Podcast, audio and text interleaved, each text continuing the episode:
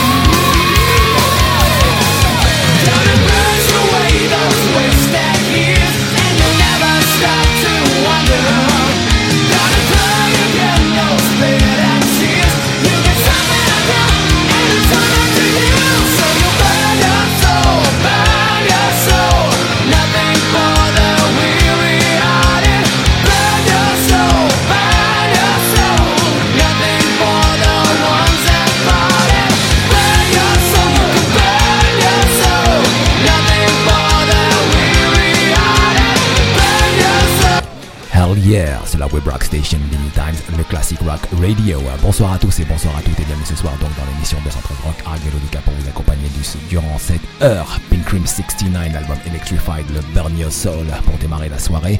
D'ici 10 bonnes minutes, Cyril Jack, notamment promoteur de concerts à Paris, Access Live, va nous appeler, sera en direct avec nous pour faire un petit peu une petite situation en tout cas. On continue en musique avec Vega, le I Don't Need Perfection sur le 113 Rock, sur la Web Rock Station, Vinny Times, le Classic Rock Radio.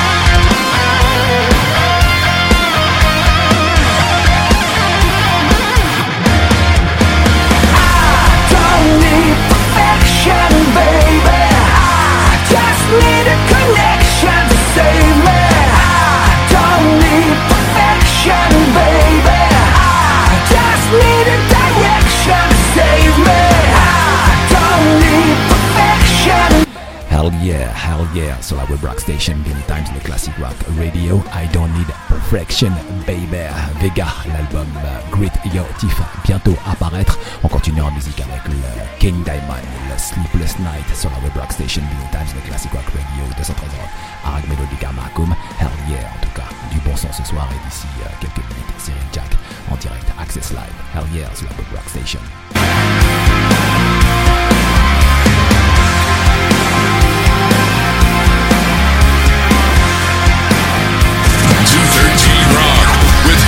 Melodica on Vinyl Times Classic Rock Radio.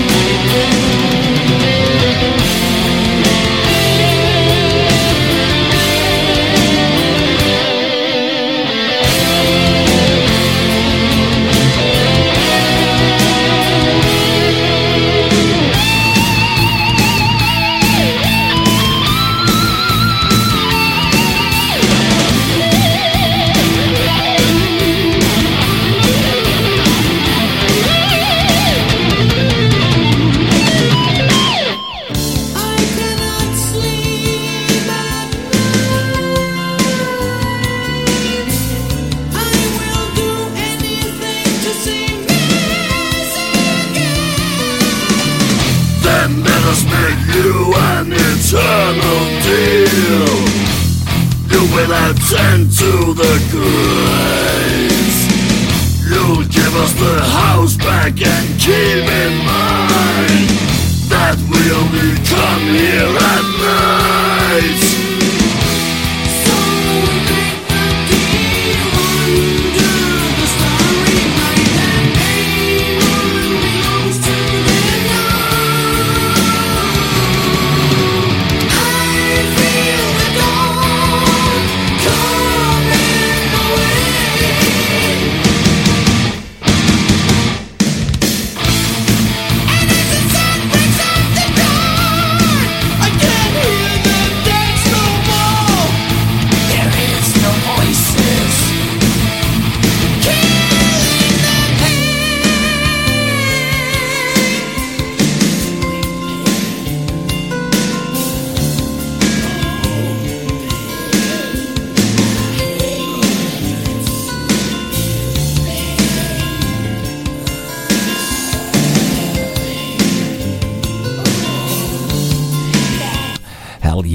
Web rock station Vinny Times, le classic rock radio, le King Diamond, le Sleepless Night, l'album Conspiracy. Ça, je m'en souviens très bien, sa sortie, ça doit être 89, quelque chose comme ça.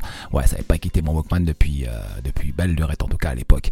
Ouais, ouais, gros disque. On continue Thunder Mother Driving in Style sur le centre.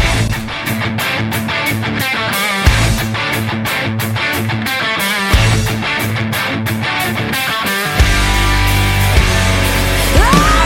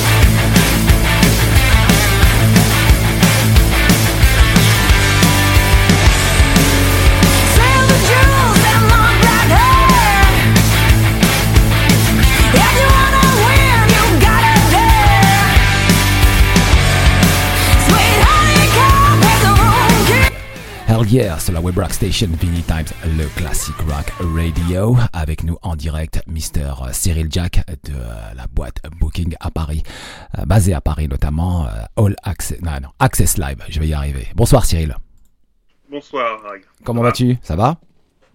Ça va, ça va, confiné à la maison comme il faut. Ah ouais, ouais, ouais, confiné à la maison, effectivement. Donc ce soir, euh, donc Cyril est avec nous en direct sur la web rock station Vinny Times, le classic rock radio émission 213 rock, pour nous parler un petit peu donc de tout ce qui se passe euh, en termes de concerts, en prévision et, euh, et toute la situation qui est un, un, sacré problème en ce moment, en tout cas pour toutes les sociétés de ce type. Cyril, après les grèves de transport, les mouvements sociaux, les gilets jaunes, le, le coronavirus va a touché sévèrement donc le manque du spectacle au fur et à mesure donc de l'évolution de l'évolution de l'épidémie, les instructions de faire... aussi le terrorisme. Hein. Oui, le terrorisme en 2015, oui bien sûr. Euh, les instructions de, de fermeture d'équipements culturels et d'annulation de concerts et de reports euh, se sont fait draconiennes. Mais quel monde incroyable toute cette histoire qui a débuté depuis depuis mars. Mhm. Ouais. Bah écoute, c'est oui oui la situation est compliquée, surtout qu'on l'a pas vu venir. Ouais, on l'a pas vu venir, mais c'est surtout que quand elle est arrivée, on n'a pas su la prendre. oui, c'est qu'en fait personne, euh, personne n'a, comment dire, n'a, personne n'a vraiment réalisé euh, ce qui se passait. Même nous, euh, au début mars, on, on, continue à inviter les gens à venir en concert en disant qu'il n'y avait pas de danger, etc., etc. Même quand le les, les, spectacles de plus de 5000 personnes ont été interdits, on était toujours là à dire que euh, on n'est pas concerné, que les, les concerts de, moins de 2000 personnes euh, pouvaient se dérouler en toute sécurité, etc. Et on se rendait pas compte que de l'ampleur du virus, du danger du virus, personne ne se rendait compte de ça, et donc tout, le monde cherchait à maintenir ses concerts. Je pense que si on avait vu, euh, si on avait su ce qu'allait se passer, si on avait pu prévoir le tel danger d'une épidémie, on aurait tout de suite cherché à, annuler tous les concerts. Bah justement, les, les, premières, les premières mesures comme ça, l'interdiction donc des, des rassemblements au-delà de 5000 personnes, euh, des mesures de confinement donc euh, en France, et ça a carrément, euh, ça a commencé à assombrir le paysage tout ça quoi. pour être honnête, à l'instant même où les concerts de plus de 5000 personnes ont été interdits, les ventes se sont arrêtées pour tous les concerts. Ah. C'est-à-dire que même un concert de 300 personnes que j'ai en janvier 2021, euh, les gens n'achetaient plus aucun billet, dans tous les cas. Ce qui fait qu'en fait, le report de tous les concerts, au final, c'est. Euh. Euh, on, savait que ça allait arriver, quoi qu'il arrive. Eh ouais, effectivement, c'est quand même une situation confuse parce que pour les promoteurs de concerts, qui dit concert dit aussi gros enjeux financiers. Tout à fait, parce qu'on peut gagner de l'argent comme on peut en perdre. Ouais, effectivement. Et puis on a vu euh, le report du Hellfest avec toute la situation avec son assureur qui a essayé de lui mettre à l'envers. Euh, le motoculteur qui récemment donc propos donc a, qui a décliné pour cette année et qui propose donc pour l'année prochaine. Euh, je pense qu'il va falloir apprendre à vivre avec cette situation pour quelques années, je pense. Quelques années, peut-être pas. Hmm. C'est mon avis. Hein. La, la, situation va probablement rester un petit peu trouble pendant quelques mois. Ouais.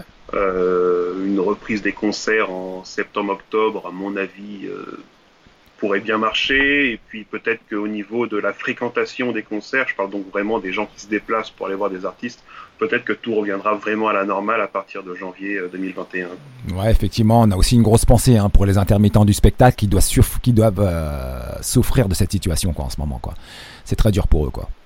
Ouais, c'est ce que je c'est ce que je pense. Après, écoute, nous, on a offert notre assistance, euh, en tout cas administrative, mhm. à tous les intermittents qui travaillent pour nous. On n'a pas eu extrêmement de demandes, ils se débrouillent très bien euh, pour l'instant. Ce qui va être très compliqué, ce sont pour l'été, c'est surtout les intermittents qui font leur beurre pendant l'été, puisque le, que, tu sais que quand tu es intermittent du spectacle, tu dois cumuler un certain nombre d'heures de travail euh, toute l'année dans le but de renouveler ton dossier. C'est-à-dire qu'il me semble que c'est 510 heures si tu rentres tes 510 heures de, de, cachet d'intermittent déclaré, tu peux renouveler ton intermittence et donc tu es reparti pour un an. Ah, et euh, voilà. Et sur les festivals d'été, un certain nombre d'intermittents cumulent beaucoup d'heures parce qu'ils enchaînent les prestations à droite à gauche et comptent là-dessus justement pour boucler leur dossier annuel. Et c'est quelque chose qu'on ne peut pas reporter de 3 ou 4 mois. C'est-à-dire qu'en gros, un intermittent euh, sur lequel il va manquer 200 ou 300 heures de travail euh, pour renouveler son dossier, euh, on ne peut pas forcément lui dire euh, tu vas tu les feras en décembre quoi. Ça c'est clairement impossible. Il sera obligé d'attendre l'été prochain. Ce qui va donc, euh, à mon avis, ça va obliger les intermittents à devoir trouver un certain nombre de solutions ailleurs. C'est-à-dire que des intermittents qui travaillent en festival vont peut-être devoir aller travailler sur de l'événementiel comme la mode ou, le, ou les conférences ou d'autres choses pour essayer de boucler leurs heures. Et encore, il faudrait qu'il y ait de la place pour tout le monde. Ouais, ouais. Face à ce casse-tête euh, du calendrier, il faut quand même rester zen. Hein. Éviter de prendre des décisions un peu trop hâtives, je pense, à l'heure actuelle. Mmh. Ouais. Il faut, faut y aller euh, mesurément. Quoi. Hein. ça veut dire quoi? Ça veut dire que euh, là, il y a des concerts qui sont prévus pour septembre, octobre, novembre, ok, mais c'est sous, sous, certaines conditions, j'ai l'impression. honnêtement, c'est bah, une impression. C'est-à-dire qu'en gros, on ne sait pas. Euh, je, j'ai pas, tu sais que je, suis fondamentalement anti-spéculation, moi, donc j'aime pas, tant que quelque chose n'est pas avéré, j'aime pas trop en parler. Mhm. Donc, euh, je, ce qui est sûr, c'est que y a, ça, ça m'étonnerait que, que, que, du jour au lendemain, on décide que tous les, tous les concerts et festivals soient autorisés en même temps. Il va probablement y avoir une certaine jauge euh, progressivement. À mon avis, les, les, les, les restaurants, les cinémas, etc., vont pouvoir réouvrir en premier puisque c'est des lieux dans lesquels on peut respecter une certaine distanciation euh, sanitaire. Hein, c'est un peu comme les spectacles assis ou peut-être même les théâtres. Euh, les concerts debout de type rock metal, comme, euh, comme toi et moi on connaît bien, mhm.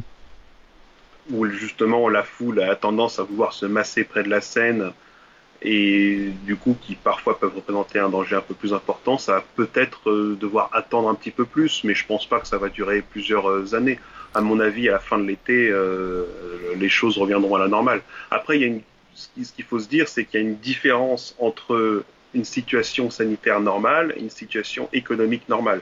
C'est-à-dire que c'est pas parce que le virus aura disparu que du jour au lendemain, les salles de concert vont euh, se remplir massivement. Oui, euh, il y, a aussi ça il va falloir travailler sur la prise de, sur une nouvelle prise de conscience. Il y a aussi peut-être que euh, les salles de concert vont devoir s'adapter, je dis bien entre guillemets, pour des mesures d'hygiène un peu plus appropriées, certainement, parce que euh, va falloir vivre avec ça. Le temps, le, temps de trouver le vaccin. Qu'est-ce que qu'est-ce que tu veux y faire? C'est qu'en gros, tu sais, un concert, c'est un moment qui souvent est assez fusionnel entre le public et les, les artistes.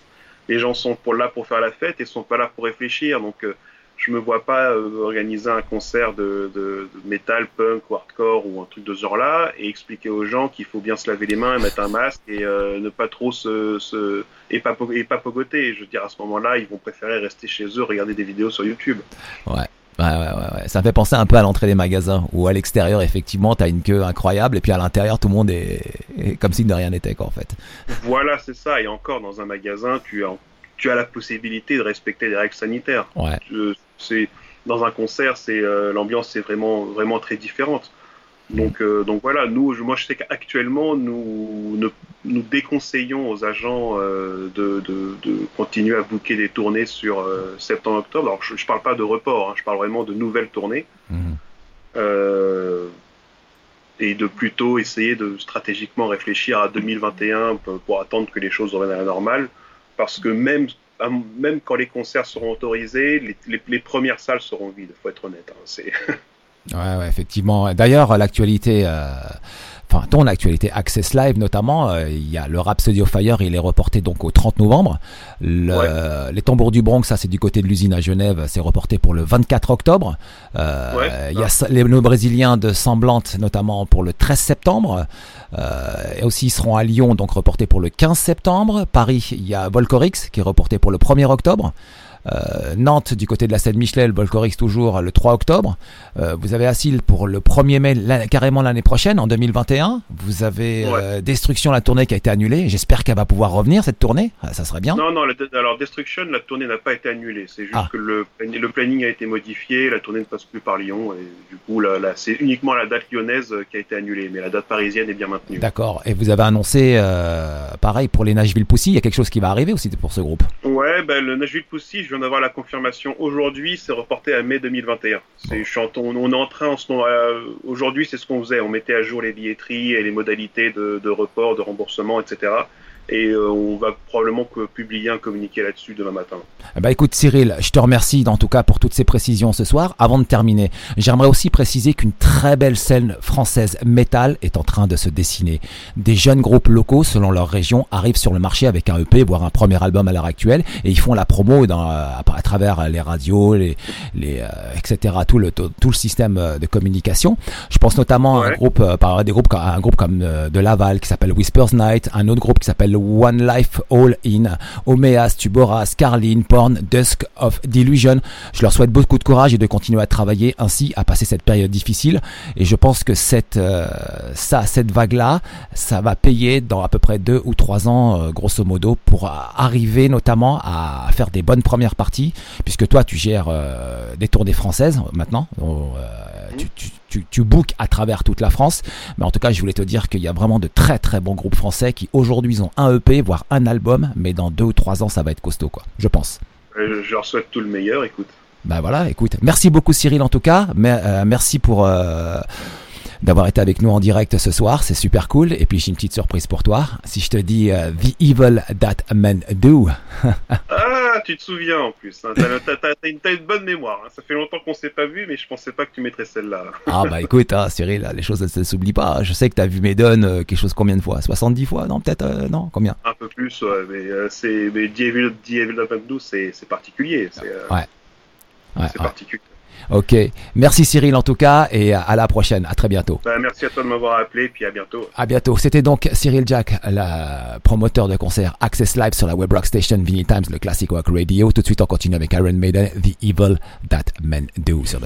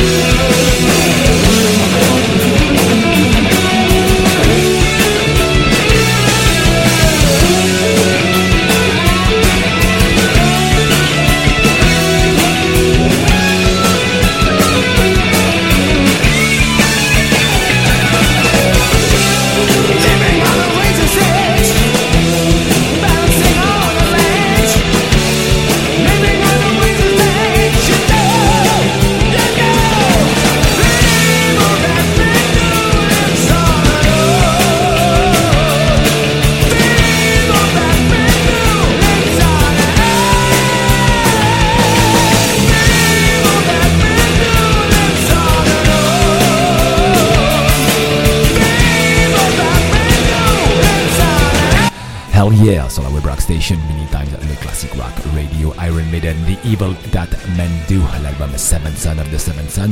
On continue en musique, allez, allez, pour vous, tiens, ça, ça va plaire à Myriam, ça.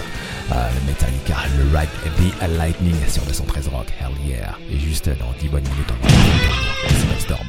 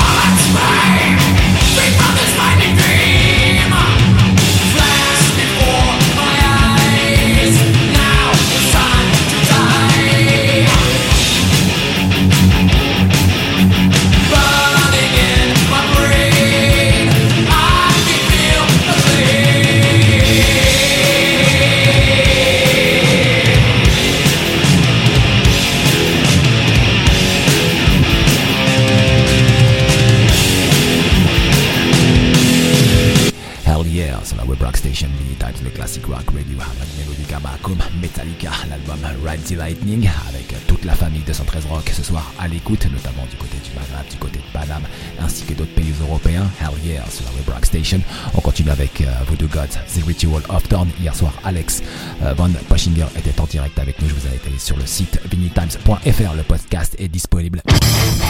Interview et euh, d'ici quelques minutes, Franck Arnaud des Storm, un mec que je vais vous présenter, qui a une aussi très belle carrière en tout cas, qui a fait beaucoup beaucoup de choses.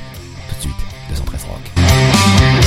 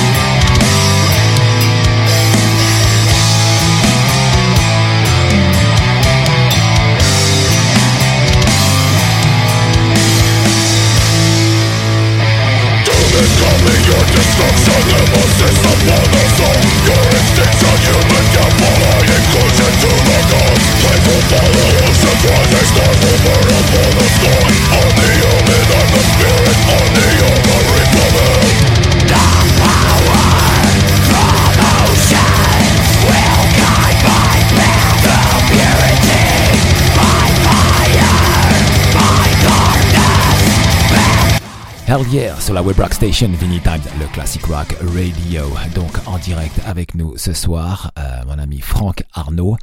Euh, c'est vraiment un, plaisir de l'avoir parce que c'est euh, je sais que c'est difficile en ce moment et que pour son temps il le donne pas comme ça. Donc euh, Franck, bonsoir et bienvenue ce soir donc dans, dans l'émission 213 Rock sur la Web Rock Station, Vinny Times, le Classic Rock Radio. Ben, bonsoir et, et, merci pour ton accueil. Pour toi, il n'y a, y a pas de souci. Ouais. On prend le temps nécessaire et puis pour, pour tes auditeurs aussi, bien sûr. Ouais, Franck Arnaud, donc, euh, qui est un activiste du métal, notamment depuis 1984, où il a commencé par une émission de radio qui a duré 7 ans. C'est par là qu'on va commencer ce soir. Ouais, ben, c'était la grande époque des radios libres, donc euh, c'est un peu l'équivalent de, de, on va dire, d'internet euh, maintenant. C'était, la révolution de pouvoir faire, euh, de pouvoir faire sa petite émission dans, dans une radio locale, de partager euh, sa passion avec avec ses amis, puis avec d'autres personnes que, qui le sont devenus aussi parfois parce que bon ben il faut dire que j'ai démarré j'avais 14 ans voilà. Donc ouais. c'était pas du tout dans un but professionnel. C'était bien sûr euh, en association mais avec euh, beaucoup beaucoup de passion. Et j'ai fait ça avec trois autres comparses qui étaient dans le même bahut que moi à l'époque. Et, et, bon bah, au fil du temps je suis resté le dernier à animer cette émission qui s'est achevée euh, en 91, donc de 84 à 91, et avec beaucoup de souvenirs et beaucoup d'amis euh, qui ont le même âge que moi maintenant, qui me disent ah c'est toi qui m'as fait découvrir ça, Manowar, Warlord, des trucs, des, trucs qui étaient assez durs à, pouvoir choper à l'époque parce que bah, c'était une autre époque, il n'y avait pas d'internet, il n'y avait pas de téléphone portable, donc euh, peu de peu de choses à la télé à se mettre sous la dent aussi, bah, peu de chaînes. Hein. De toute façon, il y avait même pas M6, euh, n'existait, ça n'existait pas à cette, époque-là. Donc euh, tout passait par euh, le disque et beaucoup par les radios libres et puis par la presse écrite aussi. Ouais, la presse écrite et le tape trading. On échangeait les cassettes, faut pas oublier. Ouais, ouais, ça j'ai fait pendant très longtemps. Donc c'était beaucoup des moi c'était beaucoup les lives. Bon il y a d'autres qui qui s'échangeaient parfois des, des, albums mais moi c'était bon euh, des lives et j'essaie toujours hein, ces cassettes avec euh, des enfin j'ai des dizaines de lives d'Anthrax de la, fin des années 80 des trucs de Metallica des c'était passionnant aussi et bon ben voilà c'était euh, l'un des, des moyens pour pouvoir choper de de, de la musique inédite euh, parce que bon ben c'est vrai que maintenant on trouve quasiment tout sur YouTube. Euh, je, suis étonné parfois de, voir des lives euh, que j'aurais jamais cru pouvoir euh, trouver sur le net. Et donc c'est vrai que le tape trading c'était un super moyen. Quoi. Ouais. Ensuite, durant les années 90, tu deviens organisateur de concerts et de voyages en bus déjà.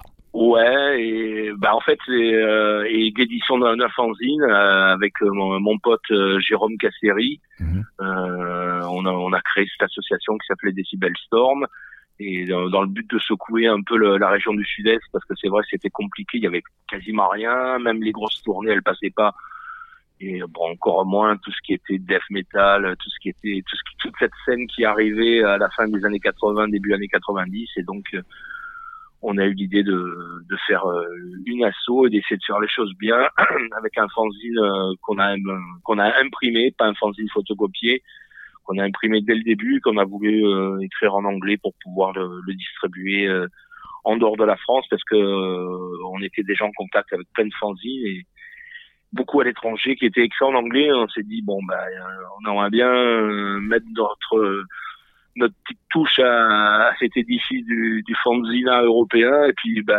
essayer euh, pourquoi pas de, de, faire parler un peu des groupes français parce qu'à l'époque c'était vraiment très très compliqué quoi. Donc euh, le parti fanzine, les concerts et bon ça ça a évolué au fil du temps. On a démarré euh, par des premiers concerts dans, des, dans un bar qui faisait qui faisait concert avec une salle une petite salle de 100 personnes juste en dessous de la, de la salle de bar jusqu'à va finir par des concerts euh, relativement importants avec Radle. Le, dernier, c'était Dark Tranquility. On a fait jouer euh, Samael sept fois, Cannibal Corpse cinq fois.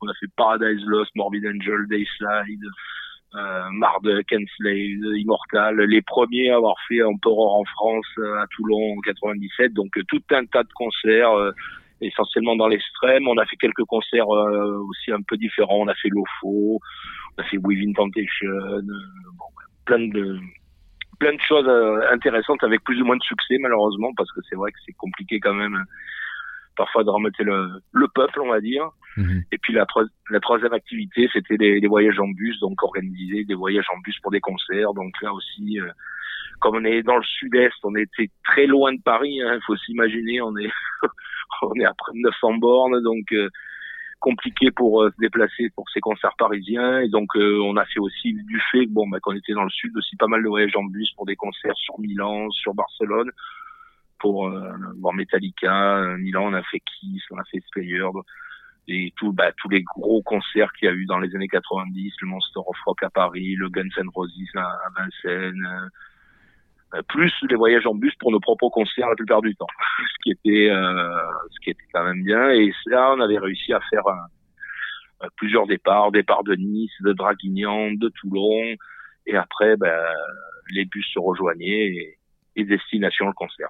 Oh, c'était qu'est-ce que c'était beau ça. Oh là là là là Ah, ben... fantastique. Ouais. Et oui, oui, puis là, pareil, j'ai rencontré beaucoup de gens, beaucoup de gens qui me disent, ah ouais, super, je, me souviens, j'avais 17 ans, mes parents voulaient pas me laisser partir. Ils se retrouvaient à Vincennes, à Guns N' Roses, euh, qui était énorme à 85 000 personnes, ou, ou le Monster of Rock avec ACDC, Metallica. Ah, je, suis à deux doigts d'avoir les larmes aux yeux parce que euh, ça m'est arrivé la même chose pour le Metallica Venom où euh, je dis à mes parents que je vais au foot et en fait j'arrive à la gare de, donc à l'époque c'était Brunois et euh, je dis ah, les gars vous allez ouais on va voir Metallica Venom et tout. J'y fais ah pas pas pas. J'avais 14 ans. Je me dis aïe aïe aïe aïe. Je dis bon c'est pas grave. Je vais au concert. Et donc on, prend le train direction Paname direction l'espace Ballard et puis là donc je vais à la je vais à la gare de Lyon. Ouais je me souviens parce qu'à l'époque il y avait énormément de hardos. On appelait ça les hardos à l'époque. Et euh, donc à Gare de Lyon, je mets mes affaires de foot dans la, consigne. Et puis euh, après, c'est, j'ai passé deux heures. Euh, t'as pas un franc, t'as pas un franc, t'as pas un franc, t'as pas un franc, t'as pas un franc, parce qu'à l'époque à 14 ans, mon pote, c'était voilà les études quoi. Et puis il fallait passer, comment que ça s'appelle, la la zone tout désinfectée. Je me souviens plus à côté de l'espace Ballard là. Enfin, il y avait, il fallait passer les skinheads, les punks, les trucs et la dépouille et tout, etc. Ah ça c'était l'époque parisienne. Ensuite, donc, ouais ouais ouais. Là, et puis à un moment, bon bah après une fois que à avoir l'argent, bah ensuite donc t'achètes ton ticket et puis tu tu vois un groupe comme ça là qui débarque qui s'appelait Metallica là et puis euh, avec les boutons sur la tronche et puis euh, Kill em all. et voilà. Et le soir, quand je suis rentré, je suis rentré sur les coups du nord du matin. Je peux te dire que ça a été la fête pour moi. Oh là là, ça a été ex. Mais voilà, quoi. Donc je me suis dit, j'avais pesé le pour et le contre. J'ai dit bon, ce soir quand je vais rentrer, je vais me faire démonter, c'est sûr. Mais c'est pas grave. J'avais 14 ans. Mais euh, bah, mais bon, j'en rigole aujourd'hui. Hein. Mais j'ai pas rigolé pendant une semaine à cette époque. Ah, moi, le premier, j'avais réussi à gratter une place. C'était en 85. J'avais bah, 14 ans aussi. Et c'était Tokyo Blade, le oh, groupe de heavy metal anglais. Qui, ouais qui jouait à Toulon euh, par par chance euh, la tournée qui était organisée par euh, par Danny l'ancien d'Enfer Magazine. Et, et, je me souviens j'étais allé en cyclo avec les potes et bon bah, c'était une autre époque à la sortie camion de CRS les CRS avec des mitraillettes et tout. Parce que c'est vrai que bah, le, Maintenant, on parle du métal, on en voit à la télé, on en voit dans les pubs, on en voit de partout. À l'époque, le hard rock, c'était encore très très mal vu et, et bon, ben, le peu de concerts qu'il y avait dans la région, tout de suite, euh, les politiques, les gens, ils s'attendaient à ce que ça dégénère, à ce que ça se passe mal. Mais en fait, non. Ouais, ouais. Ouais, ouais, ouais, C'est, ouais, ça, ça a toujours été un peu cette politique. Voilà, voilà. Ensuite, manager de groupe comme Agressor, Furia, Catacombe et Respect et bien bien d'autres encore. Ouais, ben ça je l'ai fait un peu en parallèle. On l'a fait aussi un petit peu dans le cadre de Decibel Storm, mais bon, ça a été plus moi euh, individuellement, euh, bon, en tant que Franck Arnaud qui, qui, qui l'ai fait. Donc, euh, on va dire bah, les, premiers, le premier groupe dont je me suis occupé, c'était le, le, mien. C'était un groupe de heavy metal qui s'appelait Prêtresse à la fin des années 80, mais bon, on n'a pas fait grand chose. Après, bon, les choses plus sérieuses. Le premier vrai groupe que j'ai managé, c'était un groupe qui s'appelait Cardiac sur Marseille, un groupe de, de trash death avec lequel on a fait pas mal de premières parties. Euh, le premier vraiment significatif, ça a été Catacombe, groupe de Toulon, euh, toujours mes potes, euh, 30 ans après, avec lesquels euh, on a fait vraiment plein de choses. Et puis bon, ben, de fil en aiguille, du fait que bon, ben, au fur, au fur et à mesure des expériences, j'ai appris, essayer de m'améliorer pour pour aider les groupes. Faut se dire aussi que ben, la plupart du temps, toute cette période des années 90 euh, c'était ou sous couvert d'association, je faisais tout bénévolement parce que j'avais un boulot à côté euh, en dehors de ça. Donc quand je me suis occupé d'agresseurs, bah, c'était euh, on va dire pour les aider parce que j'aimais le groupe et que j'étais pote avec Alex depuis longtemps. Il y a eu Respect aussi, bon un groupe de, de, Toulon qui avait fait un super premier album, qui avait été super bien accueilli, qui avait joué à la loco et tout. Je me souviens de Respect. C'était chez, chez, Mediaset, ça. C'était chez Mediaset mais enfin Mediaset en distribution et Black Mark comme label. Ah oui, c'est ça, voilà, ok. Hmm. Et on a fait plein de choses aussi super intéressantes, bon essentiellement qu'en France malheureusement, mais bon on avait fait la tournée de Paradise Lost euh, euh pour euh, Draconine Time. Oui, je l'ai vu, je l'ai vu cette tournée à Rissorangis au plan. Je me souviens très bien. Voilà. Plein de premières parties prestigieuses. On a joué au Dôme euh, devant plus de 5000 personnes pour Suicidal Tendencies Euh, ouverture de Motorhead, pareil au Dôme, ouverture de Satriani deux fois, euh, le, le Freewheel, la, la, la grosse euh, concentrarlée euh, du, de l'Auvergne avec avec on avait fait, on avait partagé la scène avec les euh, Screamage Hawkins, euh, The Almighty, c'était un truc assez fou. Donc voilà respecte et puis bon d'autres groupes je veux dire je peux pas dire que j'ai managé sur euh, mais à qui j'ai essayé d'apporter un petit peu de, de connaissances euh, sur Toulon parce que pareil voilà beaucoup de ces groupes euh, dans le sud-est sont un peu loin de tout perdus et sortis de la musique. Après bon ben c'est compliqué de, de pouvoir euh, les marcher pour les concerts même savoir comment faire comment comment s'organiser. Donc j'en ai aidé pas mal comme ça.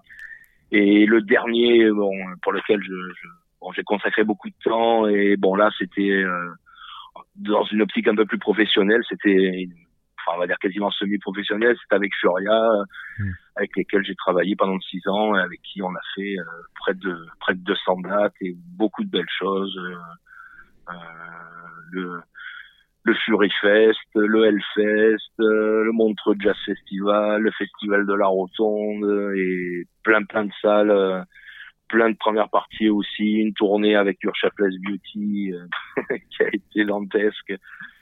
Euh, et puis plein de concerts avec tous les potes du label Adipocer à l'époque, avec les Benighted, avec les Carcarias qui eux, continuent toujours, euh, Destinity là qui vient de redémarrer. Donc euh, voilà, beaucoup beaucoup de choses avec Furia aussi pour le management quoi. Et puis bon, bah, quand le groupe a plus ou moins changé d'optique musicale et a commencé à, perdre sa flamme initiale, ça, moi j'ai arrêté et puis ça a été donc le, dernier groupe pour lequel je, je, me suis occupé parce que bon bah Après, ouais. Ouais. il faut enfin moi je, je, je ne m'occupais que, que de, de, groupes euh, dont j'appréciais la musique à fond et les gens donc euh, donc euh, donc voilà quoi ça, ouais. ça, aurait pu se faire mais pour d'autres mais bon après j'ai j'ai décidé de de faire autre chose. ouais, en tout cas, quelle énergie que tu as mis là-dedans, mais alors quelle énergie quoi. Ensuite, tu as travaillé pour, enfin, tu as écrit chez Art Force et chez Metallian. Voilà. Euh, bon, bah, j'avais fait un petit peu de euh, parler de moi, comme tu l'as dit, grâce à grâce à vos fanzines Decibel Storm, euh, qu'on essayait de, dispatcher. Euh, et un beau jour, bah, justement, le, le, chargé de promo de Mediaset me dit ah ben tu sais, c'est Franck, il y a il y a un magazine parisien qui recherche un journaliste et tout, sans me préciser qui c'était, tout ça. Est-ce que tu peux me faire une chronique? Alors, euh, pour les, pour, pour l'époque, j'avais fait justement la chronique du Dusk and um, Race de Cradle of Filth. Ouais. Et puis j'ai transmis ma chronique et puis euh, quelques temps après, il me dit ah ben j'ai transmis ta chronique, ça a plu, c'est pour Art Force, ils sont intéressés, euh, le rédac chef va t'appeler et, et, voilà. Et donc euh, moi j'étais lecteur de Art Force, j'avais été correspondant euh, au début euh, de l'époque de l'épopée de Hard Force, donc c'est un magazine que j'avais toujours apprécié. Ah, il y avait une sacrée équipe. Hein. Moi, j'ai l'équipe avec Hervé Guégano, avec Henri Dumatret, c'était quelque chose. Hein. Ah, Christian ouais, ouais. ah, c'était quelque chose. Hein. Ah ouais, je m'en souviens de ça. Ben, toi, tu les as plus côtoyés que moi, malheureusement, parce que moi, ça se passait beaucoup par téléphone. Et c'est vrai que j'avais un peu cette frustration de ne pas être sur Paris, de les côtoyer, de voir, euh, bon, ben, je sais que je discute avec eux, de, de lancement d'albums, de, de, rencontres avec de, des groupes en, en, promo qui, bon, bah, qui ne descendaient pas dans le sud. Donc euh, bon, je vivais ça un peu par procuration, mais bon, euh, j'ai été euh, ravi de, de, de, cette expérience, de, de voir bah, ce que je pouvais écrire dans un magazine national. Là, c'est quand même quelque chose. Et puis un magazine en plus que j'ai lu ouais, quand ouais. j'étais ado, donc ouais. c'était une, une espèce de concrétisation de justement de toute cette énergie, de tous ces efforts dépensés pendant des années, euh, sans demander à ce que forcément ça, ça aboutisse à quelque chose. Et finalement, ça aboutit à, à ça. Et donc, euh, ça a donné ben, un peu plus de quatre ans de, de collaboration avec le, le magazine, jusqu'à malheureusement bon, ben, les problèmes de la presse écrite ouais. qui ont fait que beaucoup de magazines ont disparu. Et donc, ça s'est terminé un peu en en queue de poisson et bon. Et donc euh, quand je me suis retrouvé, on va dire libre de, de chez Force, ben Metallian euh, s'était lancé depuis quelques années aussi et je connaissais Yves euh, du fait qu'il euh, travaillait beaucoup avec Eddie et que moi aussi je travaillais beaucoup avec Eddie. Euh, en plus, bon, ben Yves Campion, le, donc le, le, boss de de, de, de Metallian, c'était et c'est toujours le bassiste de Nightmare, groupe que, que j'ai adoré, que j'aime beaucoup toujours. Donc voilà, ça a été là aussi un, un régal de, de rejoindre l'équipe de, de, de Metallian avec bon ben une optique toujours ben, bon ben assez extrême à l'époque et bon, bah, ça a évolué. Après, ça, s'est beaucoup diversifié au niveau du contenu, mais c'est vrai que quand je rejoins, c'était vraiment euh, euh, black, death et, heavy metal. Voilà, c'était les trois. D'ailleurs, j'ai juste une comme ça là. Tu viens de me, tu viens de me rappeler quelque chose. Euh, j'ai une pensée pour Louis Bourgade en même temps, quoi. Ah oui, ben oui, c'est sûr. Ouais. Ouais, c'est un beau magazine. Hein. Moi, j'aime bien. J'aimais beaucoup le magazine Metallian là. Enfin, à l'époque, je me souviens très bien, euh, j'avais trouvé le tout premier numéro avec la couverture Savatage, c'était quelque chose, quoi. Ah ouais, je débarque dans une librairie, je vois un magazine français, j'étais pas du tout au courant, avec Savatage comme ça. Oh, j'ai dit non, j'ai dit ça existe ça Waouh, je prends le magazine et tout, je vois du Savatage, alors que je crois que c'était l'album euh, Streets venait de sortir. Ah ouais, c'est ça, le Streets venait de sortir et je vois ça, quoi. Et euh, je te promets que je l'ai, euh, je l'ai dépouillé le magazine, je l'ai lu dans tous les sens, quoi. C'était incroyable, quoi c'est sûr que de toute façon, en plus avec les sampleurs qui étaient très pointus, avec beaucoup de choses. Euh, oh, ça arrive plus tard, ça. Ouais, ça va arriver plus tard les sampleurs. Ouais. Euh, ouais, pour Metallian, ça arrivait assez vite quand même. Euh, c'est les premiers, hein. C'est les premiers, je crois. C'était les premiers ou c'est Artforce je, je pense que c'est Metallian qui a mis le premier CD dans le magazine. Je pense. Je, ça, je, je, pourrais pas l'assurer, mais Art ça trop loin. Artforce a mis un CD-ROM. Artforce a mis un CD-ROM.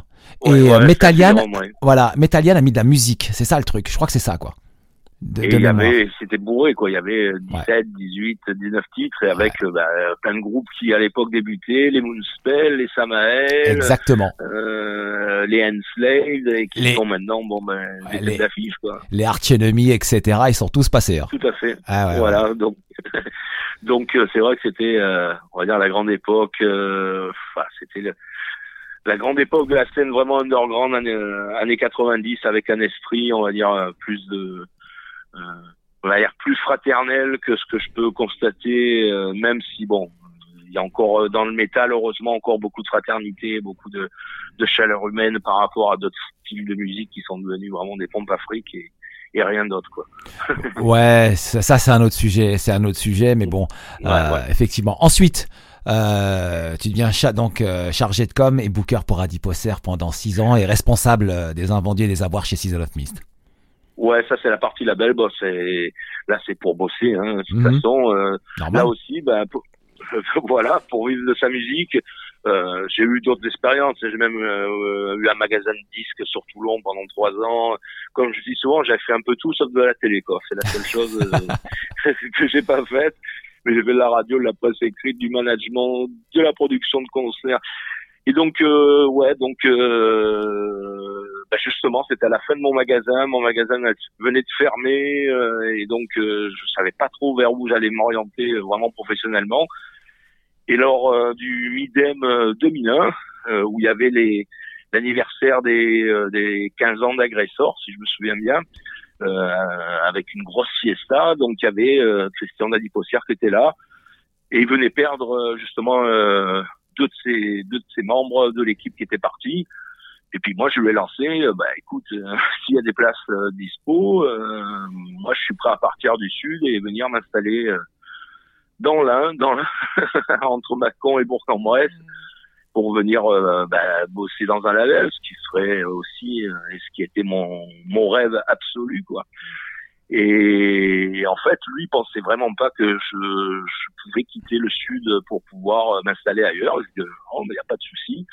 Et trois mois après avoir discuté, je suis monté euh, à Vona, donc euh, pour aller visiter les locaux, voir un peu comment ça pouvait se passer. Ça a été concluant et, et 15 jours après, je débarquais avec euh, armes et bagages là-haut et ça a été vraiment aussi une super expérience, t'as connu ça. Euh. Ah bah Adi Posser, Holly Records, Season of Mist, vas-y, là t'étais servi là, t'étais vraiment bien servi quoi. Ouais ouais ouais, toute l'histoire. Et on va rajouter et on va rajouter Osmose. Euh, ah oui Osmose, oui oui oui, mais Osmose il y avait une autre politique. Osmose ne faisait pas de promo. Oui. Oh si, moi je travaillais pas mal avec euh, ils avaient... Hervé. Oui, il y avait Hervé, il y avait comment il s'appelle? Ah, j'ai oublié son nom. ça va me revenir. Il est éditeur. Ah, Nicolas Ramaget. Oui, euh, oui, oui, pour la promo, c'est Nicolas, oui, excuse-moi. Ouais, ouais, ouais, mais euh, il me semblait que le, il me semblait qu'Hervé n'aimait pas faire la promo. Il me semble, hein, je, de Oui, oui, non, c'est pas Hervé, oui, non, non, c'est Nicolas qui faisait la promo, excuse-moi. Non, mais je veux dire, bon, c'était les quatre, on va dire, c'est les quatre labels euh, qui ont démarré, euh, qui mm. ont démarré toute la scène extrême française et qui ont permis de, de, bah, de ah, structurer ça parce que ils ont eu des sacrés trucs. Hein. Ah, c'était le néant hein, ah, avant quand tu sais, quand tu vois alors euh, les artistes qu'ils ont eu dans le label, enfin tous, hein, tous, euh, tout ce qu'on a cité là, c'est quand même énorme, quoi. Aujourd'hui, quand je vois ça, je me dis, ah, mais c'était extraordinaire, quoi. C'était. Euh, ah ben en black metal, il a eu la crème des, des, groupes scandinaves. Il a eu le nez fin, ouais. Il, a eu le nez très très fin, quoi. Ouais. Effectivement. Ouais, ouais, Comme Christian a sorti, ben, avec Eddie Poster, avait sorti Moonspell, avait sorti Diabolical Masquerade et, et, et d'autres groupes et Within Temptation, Within Temptation qui était chez Season of Mist à l'époque. Euh, c'était en premier album en, Icy Queen. c'était qu'en licence. C'était qu'en licence, parce que ouais. euh, Within ils étaient sur un label euh, hollandais Transmission Transmission ouais c'est ça. D'accord. Mais bon il a eu le nez fin aussi à l'époque. Il avait le nez fin quoi. Fallait vraiment oui, y bah, croire. bah, c'est-à-dire que enfin, il, il, a eu la licence pour le premier album pour le vendre aux États-Unis, il n'était pas distribué à cette époque-là et et encore maintenant, je crois qu'il a toujours la licence pour le premier album euh, parce que bon, ben Weaving, ça c'est pas super développé aux États-Unis, c'est super populaire euh, en Europe, euh, énorme en, Allemagne et au Benelux, mais, mais, bon, pas aux États-Unis quoi. Bah écoute, eh Donc ben, voilà quoi quelle carrière en tout cas.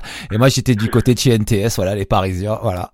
voilà, ben, on se croisait sur quelques concerts. Quelques concerts. Ouais, putain, ça a été, c'était énorme quoi. Et t'imagines Franck, euh, le boulot dans un label, tu savais à quelle heure tu commençais, mais tu savais pas à quelle heure t'allais terminer quoi.